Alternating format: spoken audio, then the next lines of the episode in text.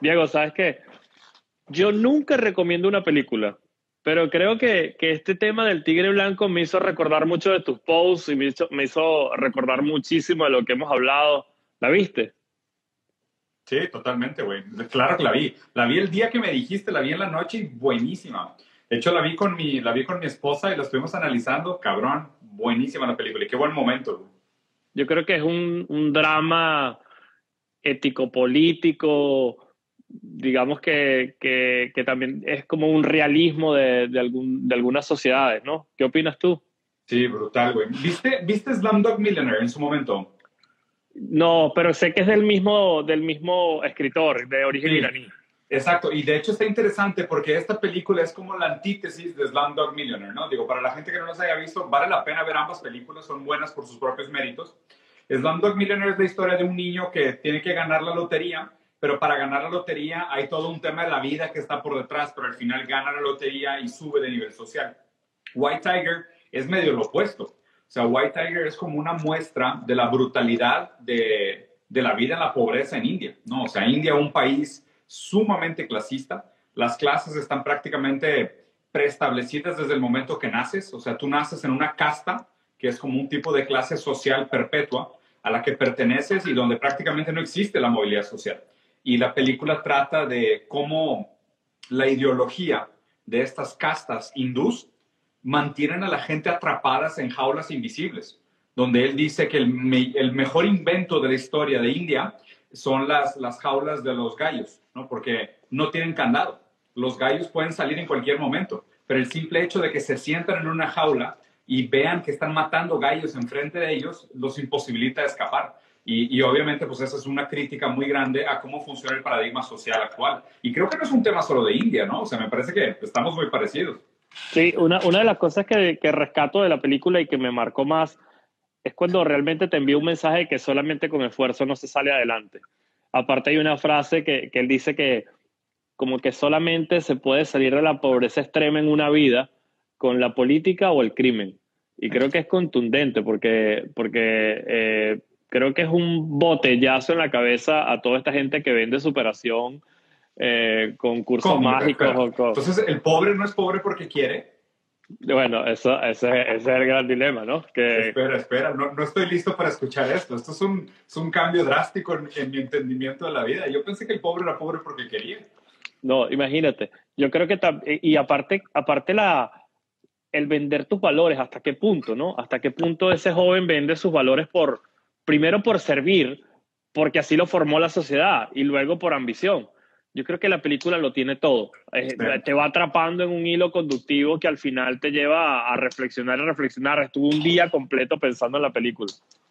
Y mira, y creo que, creo que hay muchas cosas que valen la pena analizar de la película. O sea, primero también una frase que se repite mucho en la película es que él mismo lo dice de manera cínica, que el mundo está volteando a ver a India como el futuro de la democracia, ¿sabes? De que la mayor democracia del mundo, 1.2 billones de votantes, el modelo perfecto de una democracia funcional. Cuando, a ver, la democracia es una farsa. Y de hecho, constantemente te plantean esta política que dicen la gran socialista, que el momento que llega al poder, nada más comprueba que era otra persona corrupta. O sea, que, nada, que realmente no importaba su ideología, era puro populismo y corrupción, ¿no? Y obviamente ahí, ahí concuerdo un poquito con el comentario que hiciste de que la única manera de hacer una ruptura real en los escalones sociales es a través del crimen y la política. Pero la verdad, como te lo plantea la película, es lo mismo.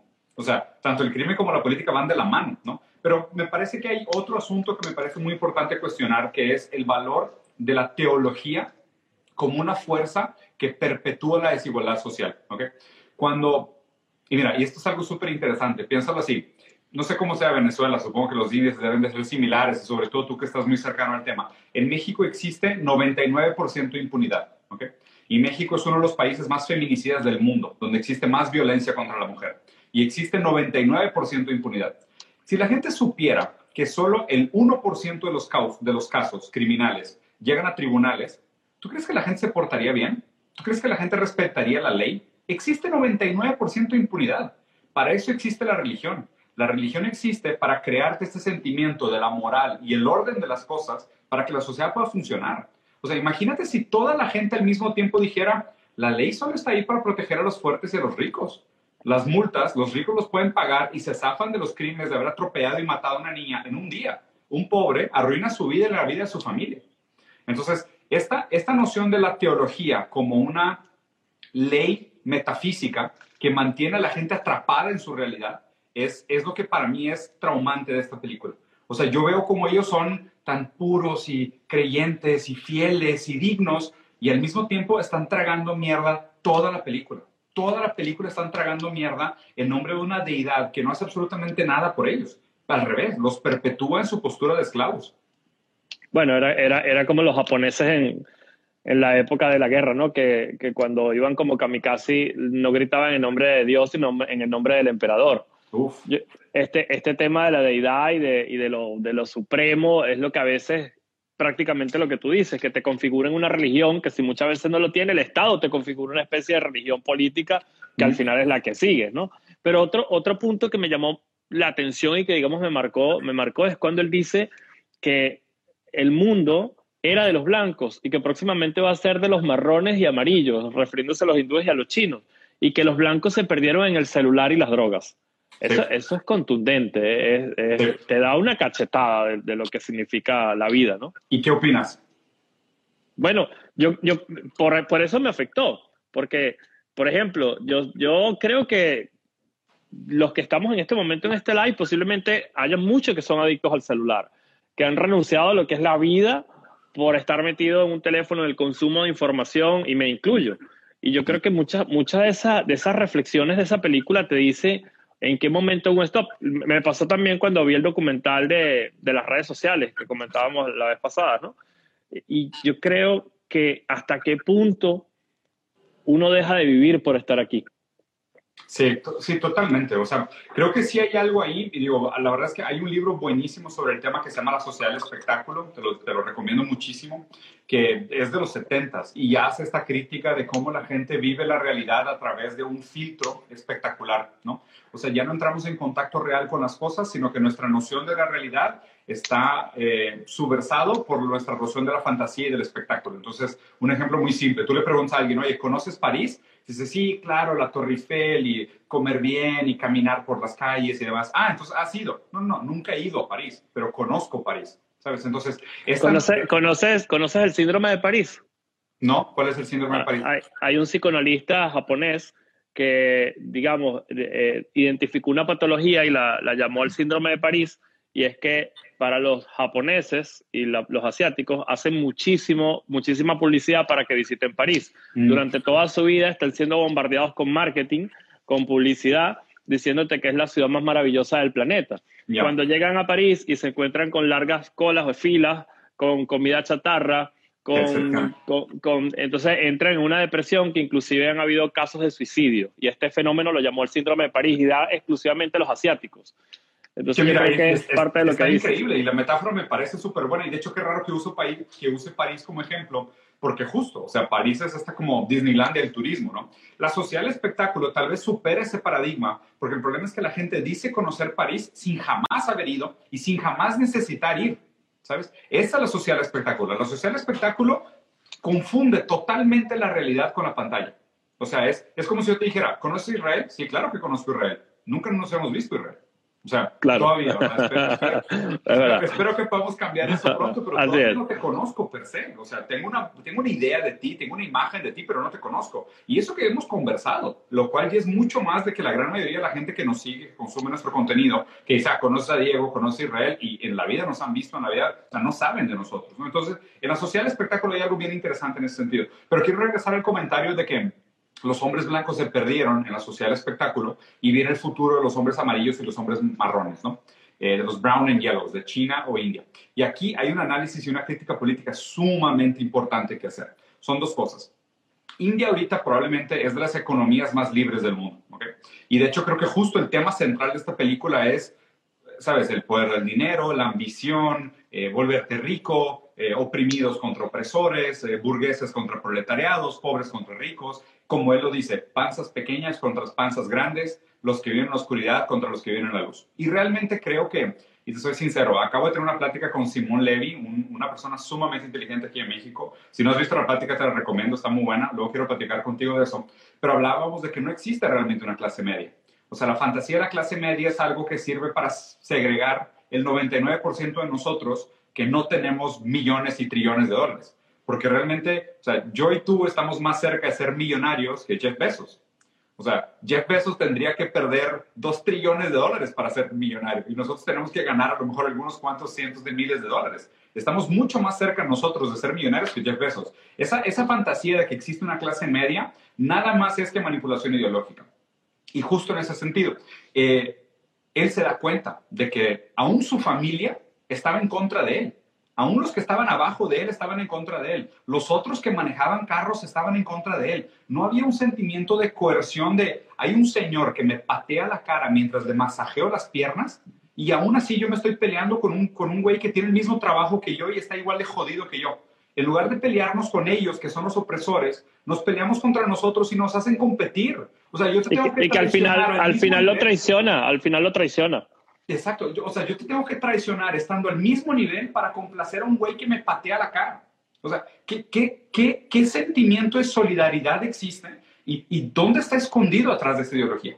Y ahora llegando al punto final, ¿no? Que, que justo este tema de que India es hoy de las economías más libres que existen. Modi es un presidente sumamente de derecha. O sea, es tiene un pensamiento muy liberal, inclusive casi libertario, ¿no? De, de un capitalismo muy salvaje. Ahora, durante la pandemia, vendió las mascarillas de India antes de dárselas a su pueblo local. O sea, cometió unas cosas atroces, ¿no? Y India ni se diga. La verdad es que en, en cambio, en, en, cambio, en Estados Unidos amenazaron con expropiar 3M si se la vendía a Italia. Bueno, ¿ves? Entonces, entonces India, para mí, y, y lo peligroso de esto, cuando nosotros volteamos a ver ahorita Latinoamérica, porque tenemos que hablar del hemisferio sur del mundo, ¿no? El hemisferio norte es el que recibe los beneficios, el hemisferio sur es el que produce. El hemisferio sur es la mano de obra, es la materia prima y es el productor. El hemisferio norte es el que desarrolla tecnología, inteligencia artificial y administra las colonias desde hace siglos. Okay.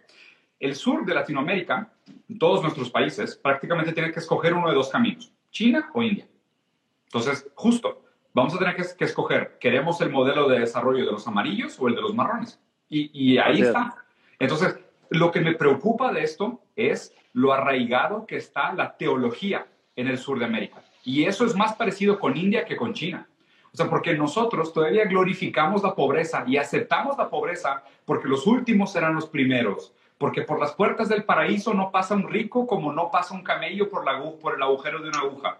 La Biblia, que glorifica la pobreza, glorifica la posición del pobre y, y, hace lo mismo que esta estúpida película. O sea, hace que te pelees con, con otro pobre como tú con tal de aceptar a que el rico te siga pateando la cara. ¿Sabes? Y eso es lo que realmente me preocupa, porque esa decisión va a ser la decisión de los siguientes próximos años de Latinoamérica. Vamos a crear un modelo como China, que empezó a ser sumamente competitivo, brutal, autoritario en algunos sentidos, transformó el concepto de democracia y empoderó de muchas maneras, sacó 400 millones de personas de la pobreza extrema, o vamos a hacer lo que está haciendo India.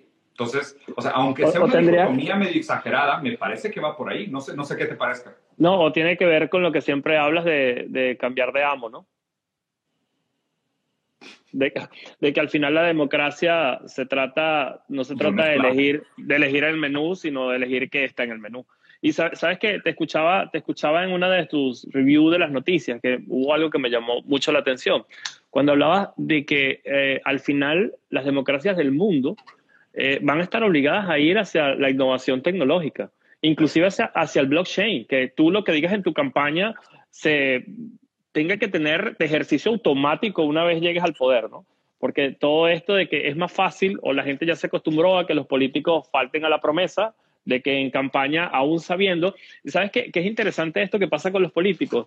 En, marketing se llama willing suspension of disbelief, suspensión voluntaria de la incredulidad. Y es que cuando tú te sientas frente a una película, por ejemplo, y, te das, y Erin Brockovich, por ejemplo, y te das cuenta de, y crees que es una mujer que tiene tres hijos, que fue abandonada por su esposo, que lucha por el medio ambiente y que al final vence a las grandes corporaciones a través de su lucha social.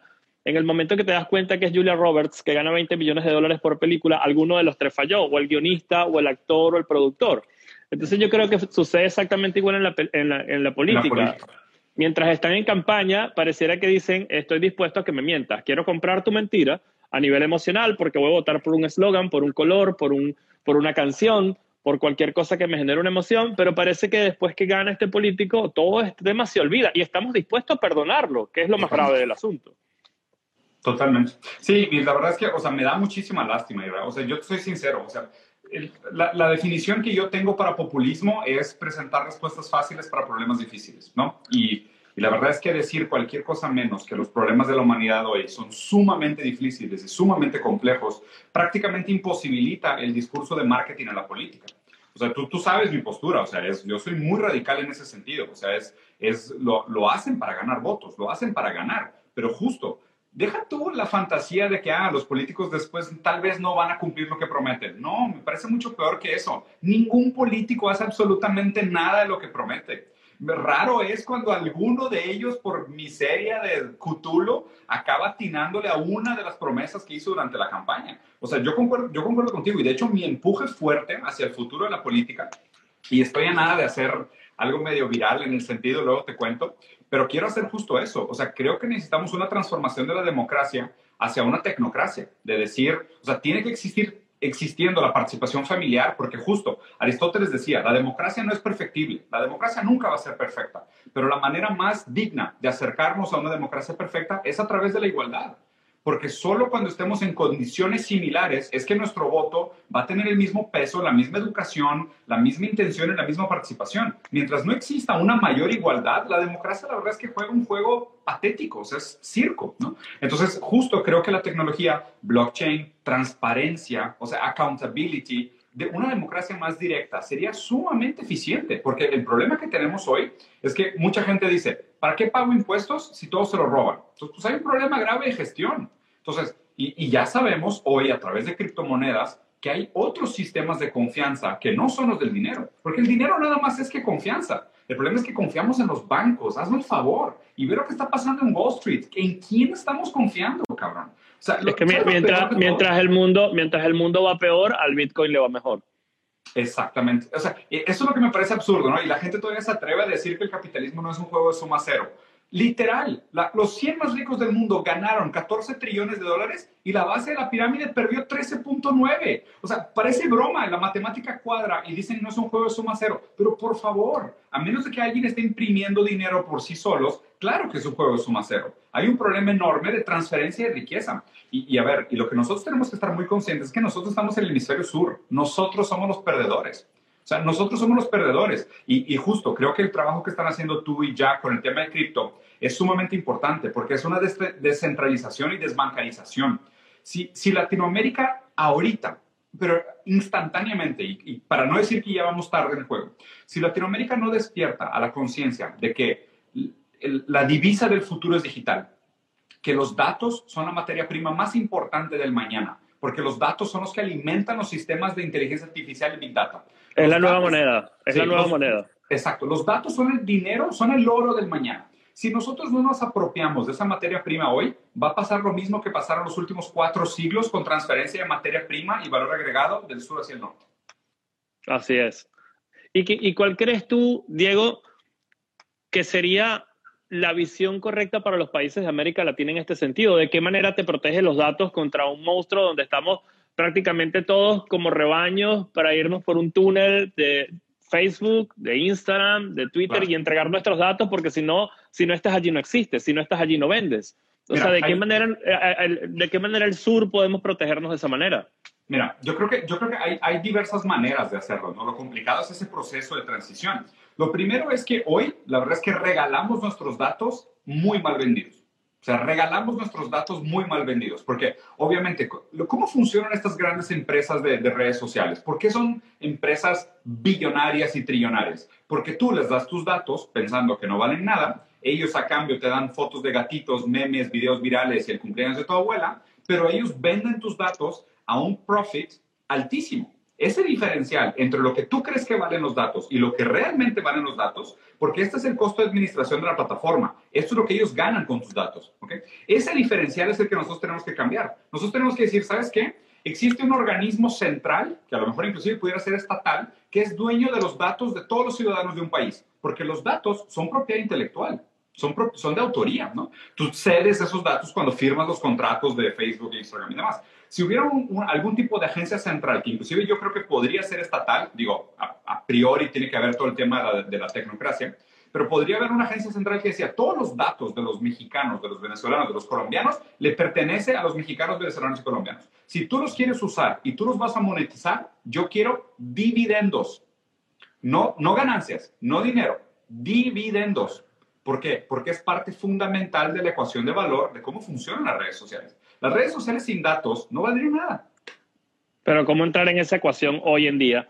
donde mm. ya el 80% de, de, la gente que tiene un, negocio, un local, una empresa, ya hace vida digital y, lo, y hace vida según los lineamientos de orden de, de, este, de estas grandes empresas, ¿no? ¿Cómo hacerlo hoy en día? ¿Cómo poner un filtro detrás de, de todo esto? Pues, por ejemplo, yo creo que podría haber una evolución en el marco legal. O sea, tendría que haber una evolución en el marco legal donde se dijera que los datos son realmente propiedad intelectual del individuo y que, y que ilegalizara la explotación de los datos personales.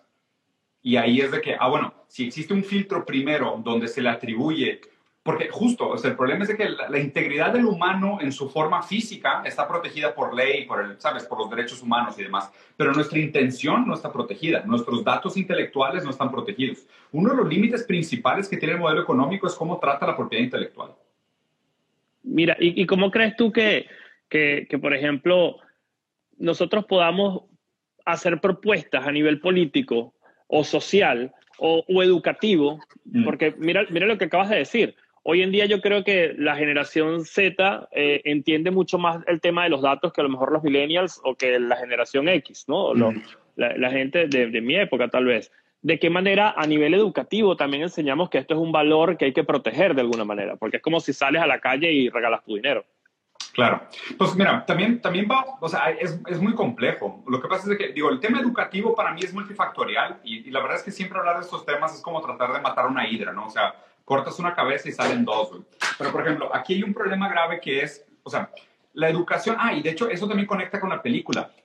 Justo al final de la película, él, su objetivo fue volverse rico. Y de hecho, él se volvió jefe de otros conductores de, de autobuses y carros como él, ¿no? Y es una frase bien famosa de Oscar Wilde que dice que cuando la educación no es emancipatoria, el sueño del oprimido es transformarse en el opresor. Y fue justo lo que le pasó. O sea, su sueño fue pasar de oprimido a opresor, no romper la rueda, no cambiar el juego, no, sino pasar del equipo que, que es abusado al equipo que abusa. ¿sabes? Y, bueno, sin, embargo, sin embargo, él trata de excusarse diciendo que él ahora los trata más humanos, pero al final sigue, sigue con la rueda. No, dice que los trata más humanos, dice que no los trata como familia. Exactamente. Bueno, y, de hecho, qué bueno que lo mencionaste, porque es un punto clave de ese final. Él al final, cuando él tiene toda la gente trabajando para él, él decía, en mi otro trabajo me trataban a punta de patadas, me trataban como un animal, pero me decían que era parte de la familia. Yo no, yo no les digo que soy parte de la familia. Ellos no son parte de mi familia. Ellos saben que son mis empleados. ¿Sabes? Como casi diciendo, mínimo, si vamos a ser así de brutales y animales en, la competencia del mercado, dejemos de ser cínicos. ¿Sabes? Dejen de fingir que existe algo como la moral dentro de este juego de darwinismo económico capitalista. No existe la moral. El capitalismo es amoral, ni siquiera es inmoral, simplemente no le importa la moral. El capitalismo solo hace aquello que sea más rentable. Todo lo demás es fingir. Entonces, él lo que hace al final, él dice, yo estoy libre, yo estoy fuera, yo estoy loco, yo soy el tigre blanco que sale una vez a cada generación. Yo puedo jugar el juego y ganarlo abandonando mi moral. Ya ni siquiera necesito fingir que ustedes me importan. O sea, ustedes ya ni siquiera son mi familia, yo ya maté. Yo estoy libre de esos estigmas morales que me obligaban a jugar el juego de una manera. Yo, yo juego el juego como yo quiero. ¿Y no crees que esto es producto de esa teoría de que el mercado se autorregula?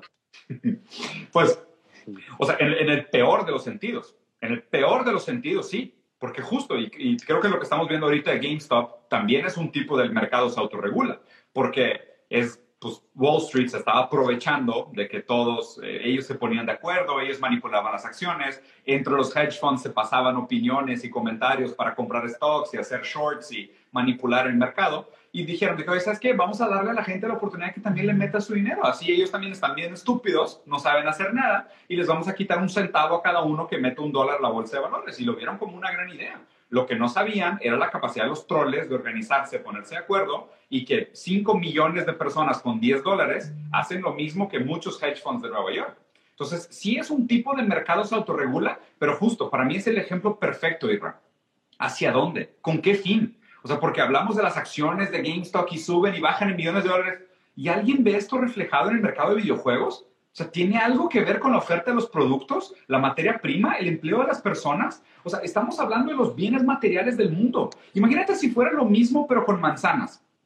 Y es de que, ah, no, es que sabes que hicimos un short con manzanas y después subió la acción, pero resulta que siempre no. Entonces el que produce acabó produciendo toneladas extras de manzana, que resulta que era nada más un juego de Reddit, y ahora tenemos que tirar 50 toneladas de manzanas a la basura porque pues estaban jugando con la bolsa de valores.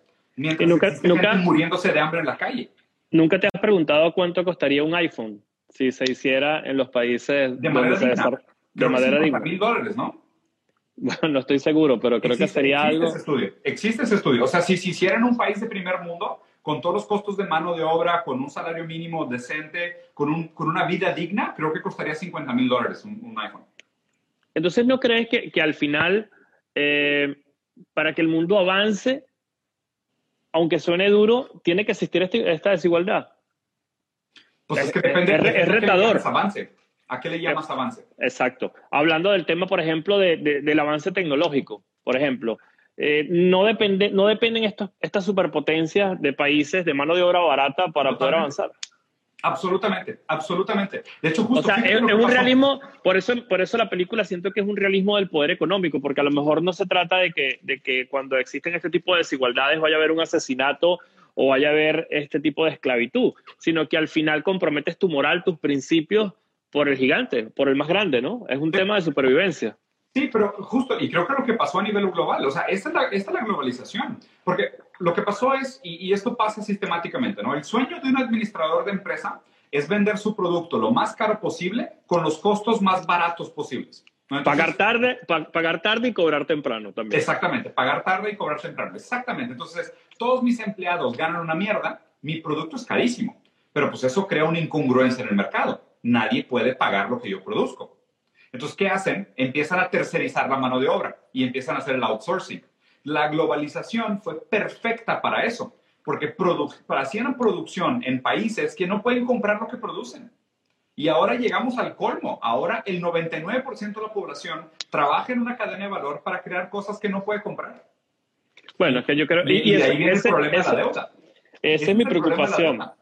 Pero más allá de que se hable solo de capitalismo, yo creo que cualquier sistema político, se llame de socialismo, de eh, capitalismo, de izquierda, derecha, del centro, siempre la mayoría queda fuera del sistema. Y estas personas que quedan fuera del sistema son las que entran en una centrífuga de supervivencia que al final es lo que te hace vivir en cierto grado mayor o menor lo que sucede en la película, que es el clasismo, que es el realismo del poder político frente al oprimido, y, y, en, y, en, ese sentido, yo creo que ahí es donde hay un tema muy grave que entramos como en una espiral que todavía no hemos podido salir, ni los del norte ni los del sur. Que a ver, que justo, o sea, Israel, la pregunta que te tienes que hacer es, ¿qué nivel de brutalidad humana es la que tú estás dispuesto a, a tolerar?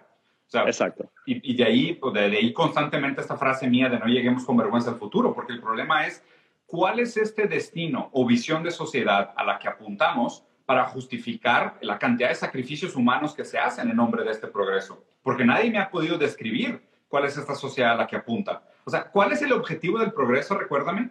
O sea, ¿hacia dónde estamos apuntando? ¿Es llegar a Marte? ¿Es eso? ¿Para qué? Exacto. ¿Sabes? ¿En, en nombre de qué están muriendo 10 millones de personas de hambre cada cinco años? Recuérdame, ¿en nombre de qué? Bueno, ya Elon Musk sacó un, un concurso para poder suplantar los árboles, ¿no?